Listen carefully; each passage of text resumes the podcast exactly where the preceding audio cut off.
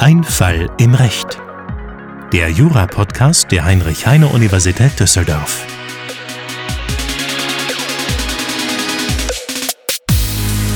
Herzlich willkommen zur neuen, bereits achten Folge Ein Fall im Recht, dem Jura-Podcast, in dem wir Woche für Woche neue Entscheidungen des Amts oder Landgerichts besprechen. Entscheidungen, die jeden von uns in irgendeiner Alltagssituation betreffen können. Mein Name ist Linda Millmann. Ich bin studentische Hilfskraft am Lehrstuhl für Wettbewerbsrecht von Professor Potzun. Und ich sitze hier mit meinem netten Kollegen Johannes Huppertz, ebenfalls Mitarbeiter an besagtem Lehrstuhl. Wir freuen uns sehr, heute für euch diesen Podcast einsprechen zu dürfen. Worüber reden wir heute? Wir reden über Urlaub. Es wird wieder Zeit, die Zeit des Jahres kommt, dass äh, man an den Urlaub denkt. Und ich würde sagen, im Wesentlichen gibt es zwei Typen von Urlaubern. Einmal die Art Urlauber, die relaxen möchte, sich entspannen nach einem anstrengenden Alltag und einfach die Füße hochlegen wollen. Und die anderen, die gestressten Urlauber nenne ich sie jetzt einfach mal, gar nicht negativ gemeint, ich gehöre selber dazu, die dann denken, oh, jetzt habe ich nur ein paar Wochen Urlaub, jetzt muss ich in dieser Zeit möglichst viel erleben, alles tun, sonst hätte ich meinen Urlaub verschwendet. Zu welcher der Gruppen würdest du dich jetzt am ehesten zählen, Linda? Also jetzt gerade nach dem Examen würde ich am liebsten einen ganz entspannten Urlaub machen, die Füße hochlegen und einfach nur das schöne Wetter und das Meer genießen. Dann halt den Gedanken mal fest. Du bist jetzt unsere Insiderin. Über das schöne Wetter und das Meer hinaus, was ist dir wichtig an so einem Entspannungsurlaub? Ja, also für mich gehört dazu ein wunderschönes Hotel mit, ja, ganz wichtig, wirklich gutem, leckeren Essen, im Pool zu schwimmen, einen Cocktail zu schlürfen, ein bisschen Sport zu machen und ja, abends in eine Bar zu gehen, ein bisschen was zu trinken und auch gerne Menschen kennenzulernen. Da hast du jetzt schon einige Punkte genannt, die bei uns auch spannend werden. Bei uns geht es um eine vierköpfige Familie mit zwei kleinen Töchtern, fünf und neun Jahre alt, die im Sommer 2020 zwischen dem 15.07. und dem 29.07. eine Reise in ein Vier-Sterne-Hotel in Portugal planen. Diese Reise buchen sie sich schon im Dezember 2019 und lassen sich das Ganze 4.712 Euro kosten, die sie schon vor Antritt der Reise zahlen. Das Hotel, das sie sich ausgeguckt haben, besitzt einen Außenpool mit separatem Kinderbecken, darüber für die Kleinen wahrscheinlich noch sehr interessant einem eigenen Spielplatz.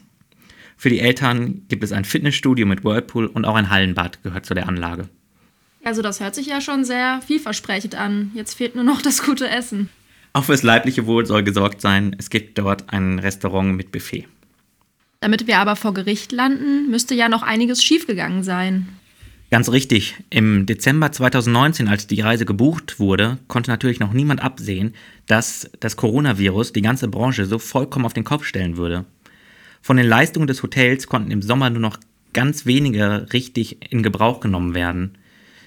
Grund waren strenge Hygienemaßnahmen und Abstandsregelungen, vorgeschrieben durch die portugiesischen Behörden. Das Fitnessstudio und der Spielplatz waren zu, ebenso wie das Hallenbad und der Whirlpool. Die Nutzung des Außenpools war stark eingeschränkt. Es musste reserviert werden und es durften maximal 15 Leute gleichzeitig in den Pool. Noch strenger war es am Kinderpool. Dort durfte nur ein einziges Kind in den Pool. Zwischen den Kindern musste der ganze Pool desinfiziert werden. Und im Restaurant durfte jeweils nur eine Familie zu jedem Zeitpunkt sitzen, sodass sich bei der Essensausgabe Wartezeiten von bis zu 45 Minuten ergaben. Ja Mensch, das klingt ja wenig einladend und hat auch herzlich wenig mit meinem Wunschurlaub zu tun. Das sieht die Familie da genauso und der Vater möchte jetzt als Kläger vor dem AG Düsseldorf erstreiten, dass der Reisepreis um 20 Prozent zu mindern sei. Das beklagte Reiseunternehmen beantragt demgegenüber die Abweisung der Klage. Ja, dann schauen wir uns am besten mal direkt an, wie das Gericht hier entschieden hat und steigen direkt in die Prüfung ein. Unser Obersatz würde jetzt lauten, K könnte gegen die beklagte B einen Anspruch auf teilweise Rückzahlung des Reisepreises gemäß dem Paragraphen 651i Absatz 3 Nummer 6 in Verbindung mit 651m Absatz 2 BGB haben. Der Paragraph 651i beinhaltet einen Katalog der Rechte des Reisenden bei Reisemängeln also zum Beispiel Schadensersatz, Rücktritt oder eben die Minderung. Und bei Paragraphen 651m handelt es sich um eine besondere Anspruchsgrundlage für die Minderung. Und an dieser Stelle möchten wir euch auf eine kleine Besonderheit hinweisen, und zwar auf den richtigen Obersatz. Denn viele Studierende neigen dazu, in den Obersatz reinzuschreiben, K könnte gegen B einen Anspruch Ausminderung oder Aufminderung haben, was aber nicht ganz richtig ist. Vielmehr heißt es, einen Anspruch auf teilweise Rückzahlung des Reisepreises oder auch des Kaufpreises zum Beispiel. Und wo wir gerade schon bei Spitzfindigkeiten sind, im Paragraphen 651m Absatz 1 Satz 1 steht, für die Dauer des Reisemangels mindert sich der Reisepreis. Die Formulierung mindert sich legt nahe, dass keine Minderungserklärung erforderlich ist. Im Grunde genommen läuft es hier genauso wie im Mietrecht. Dort gibt es nämlich eine ähnliche Formulierung im Paragraphen 536 Absatz 1 Satz 2. Wie der Lateiner jetzt sagen würde, die Minderung tritt hier ipso jura ein. Was wir bräuchten, ist ein wirksamer Pauschalreisevertrag nach 651a Absatz 1 Satz 1. Und was macht ein Pauschalreisevertrag aus? Das steht im 651a Absatz 2 Satz 1. Und zwar ist die Pauschalreise eine Gesamtheit von mindestens zwei verschiedenen Arten von Reiseleistungen für den Zweck derselben Reise. Also zum Beispiel wie im vorliegenden Fall der Flug und der Hotelaufenthalt. Hier war der Vater der Vertragspartner und er handelte nicht etwa als Stellvertreter der übrigen Familienmitglieder, sondern er schloss den Vertrag zugunsten der übrigen Familienmitglieder ab. Also handelt es sich hier vorliegend um einen Vertrag zugunsten Dritter nach 328 Absatz 2 BGB. Johannes, magst du mit dem Schwerpunkt unseres Falles, dem Reisemangel, weitermachen? Zum Mangelbegriff in 651i Absatz 2 die Paragraphen im höheren 600er Bereich sind wohl für die meisten eher selten beschrittenes Terrain. Man muss dort aber keine Angst haben, auch wenn es etwas exotisch wirkt, die Struktur des Paragraphen 651i gleich dem des Paragraphen 434.1, dem Mangelbegriff im Kaufrecht, oder auch dem Paragraphen 633 Absatz 2 BGB, dem Mangelbegriff im Werkvertragsrecht.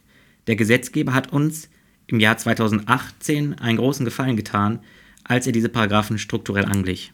Aus Reisevertragsrecht wurde Pauschalreisevertragsrecht.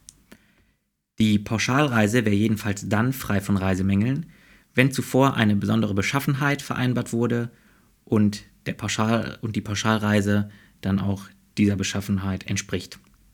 Bei Fehlen einer Beschaffenheitsvereinbarung bezieht sich die Eignung darauf, ob die Pauschalreise dem dem Vertrag vorausgesetzten Nutzen entspricht. So Satz 2 Nummer 1. Ansonsten kommt es darauf an, ob die Pauschalreise sich für den gewöhnlichen Nutzen eignet und eine Beschaffenheit aufweist, die bei Pauschalreisen der gleichen Art üblich ist und die der Reisende nach der Art der Pauschalreise erwarten kann. Satz 2 Nummer 2. Ich habe vorhin so lapidar gesagt, dass der Paragraph 651i Absatz 2 dem Paragraph 434 Absatz 1 im Kaufrecht gleichen würde. Er geht hier jedoch noch etwas darüber hinaus und zwar liegt ein Reisemangel auch dann vor, wenn der Reiseveranstalter Reiseleistungen nicht oder mit unangemessener Verspätung verschafft.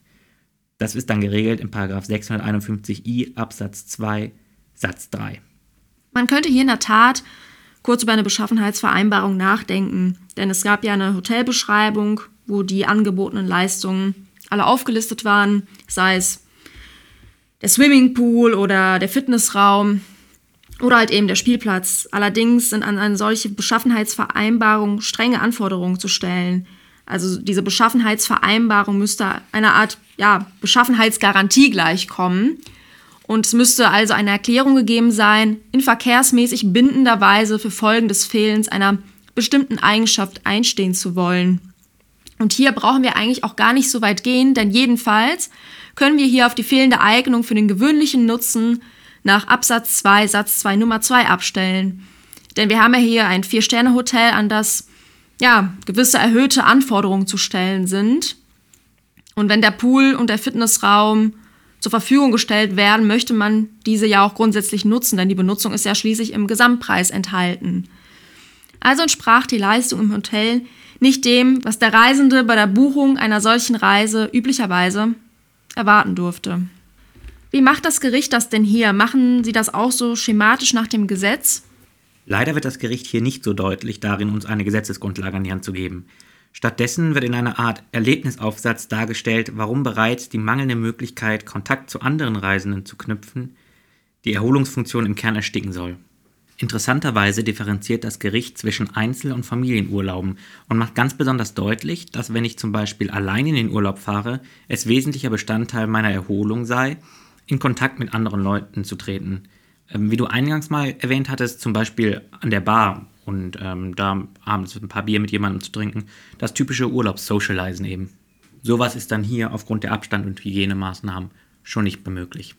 Wobei man ja hier sagen muss, dass das Ganze etwas anders gelagert ist, denn hier haben wir keine Single-Reise, sondern einen Familienurlaub. Und bei einer Familienreise sei, so das Gericht, zu berücksichtigen, dass Kontakte zu anderen Gästen nicht von so wesentlicher Bedeutung sind wie bei einem Einzelreisenden, weil ja schon innerhalb der Familie soziale Kontakte stattfinden können. Also man fährt ja mit seiner Familie auch einfach immer in den Urlaub, um mehr Zeit miteinander zu verbringen, um mehr zu quatschen, um so ein bisschen den Zusammenhalt zu stärken, um, ja, die Kinder haben da ja auch einfach mal die Möglichkeit, viel mehr mit ihren Eltern zu interagieren, wenn die Eltern zum Beispiel stark beruflich eingespannt sind sonst. Und ja, im Urlaub hat man einfach diesen gewissen Familienfrieden, den man stärkt. Und da wäre es wohl so, dass diese Kontaktmöglichkeit nicht von so hohem Stellenwert ist wie bei einem Einzelreisenden. Wobei ich halt auch sagen muss, als ich mit meinen Eltern im Urlaub war, da war es auch schon so, dass wir andere Familien kennengelernt haben. Es war nicht nur so, dass wir jetzt immer für uns waren. Und so sieht es auch das Gericht hier, sowohl bei einer Single-Reise als auch bei einem Familienurlaub, ist es wohl so, dass bereits der Wegbruch von Kontaktmöglichkeiten durch Abstands- und Hygieneregeln genügt, um einen Mangel zu begründen. Wie siehst du das denn, Johannes? Würdest du dem zustimmen? Ich finde den Schluss recht überzeugend, dass beim Familienurlaub dem Socializen nicht derselbe Stellenwert zukommen kann wie beim Einzelurlaub. Von daher fühlt sich für mich der Schluss, dass sich auch im Familienurlaub allein aufgrund des Wegbrechens der Kontaktmöglichkeiten schon die Minderung begründen soll, nicht so natürlich an. Begründet das Gericht die Minderung für Zweifler wie mich vielleicht noch etwas ausführlicher? Ja, das tut es in der Tat. Neben Hygienemaßnahmen, die eine Isolierung bedeuten, wie die isolierte Nutzung des Speiseraums, die auf Abstand ausgerichtete eingeschränkte Nutzung des Pools oder auch die Wartezeiten, müsste man erst recht einen Mangel annehmen, wenn über die genannten Hygienemaßnahmen hinaus tatsächliche Bereiche des Hotels sogar geschlossen waren. Jo, das stimmt wohl. Also wenn ich im Urlaub nicht pumpen gehen kann, dann ist der Urlaub für mich schon verloren. Ja, also scheinbar läge hier schon ein Mangel vor. Und im Urlaub kann man sich ja über so vieles beschweren. Auch Nörgler und Miesepeter machen selbstverständlich Urlaub und beschweren sich teilweise über Trivialitäten. Und demzufolge müsste man den Mangel zur bloßen Unannehmlichkeit bzw. dem allgemeinen Lebensrisiko abgrenzen. Hier im Urteil wird ausdrücklich klargestellt, dass die im Einzelnen beanstandeten Punkte über das Ausmaß typischer Alltagsbeeinträchtigungen hinausgehen und damit keine Realisierung eines allgemeinen Lebensrisikos darstellen. Die Infektionswelle ist global und natürlich haben wir auch im Heimatland gewisse Einschränkungen hinzunehmen, an die wir uns ja schon einigermaßen gewöhnt haben, würde ich mal sagen. Die wirken sich aber in einer Urlaubssituation deutlich gravierender aus als im Alltag, der ja anders als der Urlaub nicht auf unbeschwerte Entspannung ausgerichtet ist.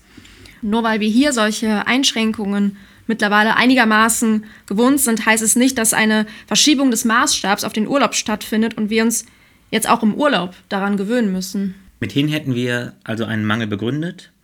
Dieser Mangel müsste auch unverzüglich angezeigt worden sein. Nach 651o Absatz 1 und Absatz 2 Nummer 1 darf die Mängelanzeige nicht schuldhaft unterlassen werden.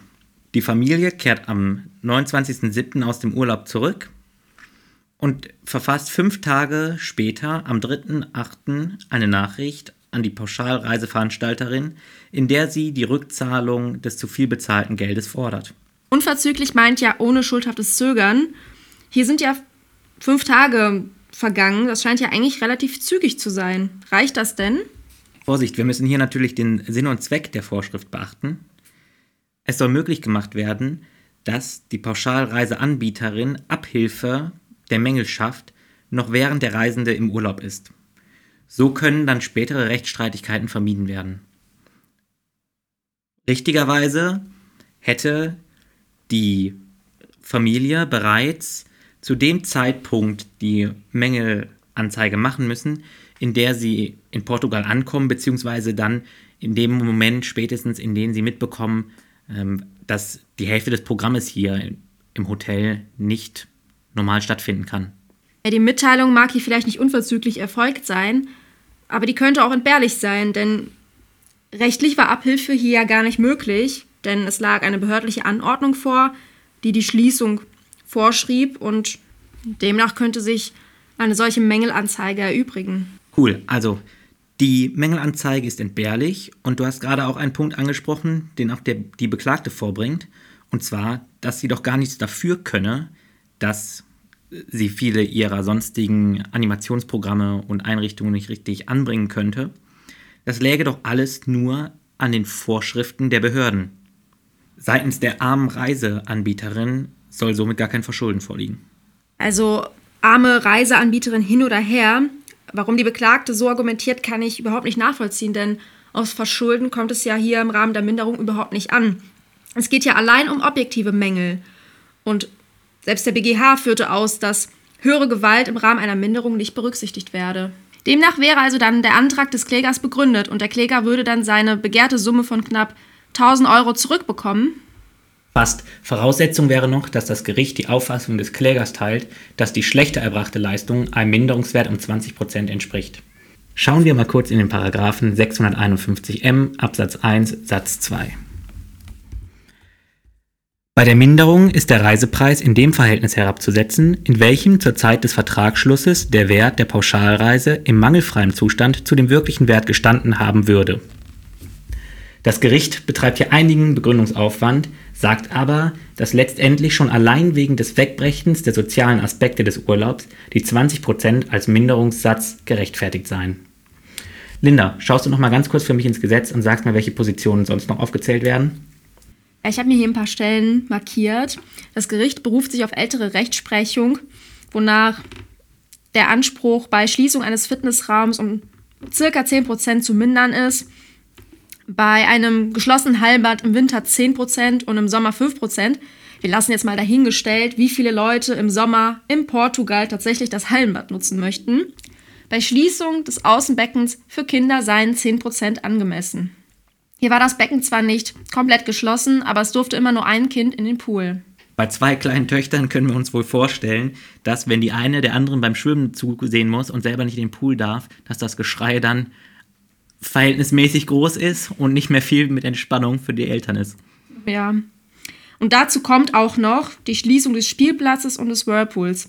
Das sind ja ganz schön viele Positionen. Wären es nicht sogar mehr als 20 Prozent?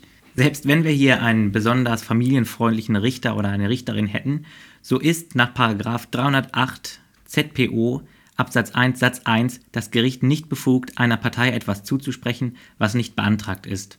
Der Familienvater möchte hier vor Gericht 20% Minderung erstreiten. Mithin stellt das also die Decke dar.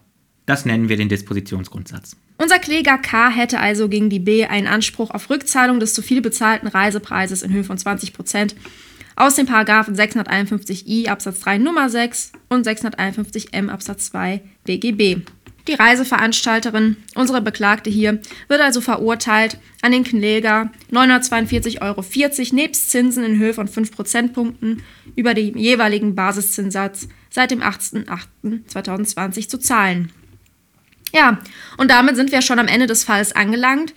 Ich finde die wohlwollende Entscheidung des Gerichts gegenüber dem Kläger angesichts dessen, dass hier die Reise noch vor Beginn der Pandemie in Europa gebucht wurde, schon irgendwie abzusehen. Allerdings kann ich mir bei bestem Willen nicht vorstellen, dass jetzt noch einmal so großzügig entschieden wird. Du etwa, Johannes? Ja, sobald man natürlich einmal angefangen hat, Jura zu studieren, ist man im Freundes- und Familienkreis natürlich immer erste Anlaufstation bei solchen Fragen. Hey, sag mal, äh, wie ist das denn jetzt, wenn ich einen Urlaub buchen würde diesen Sommer?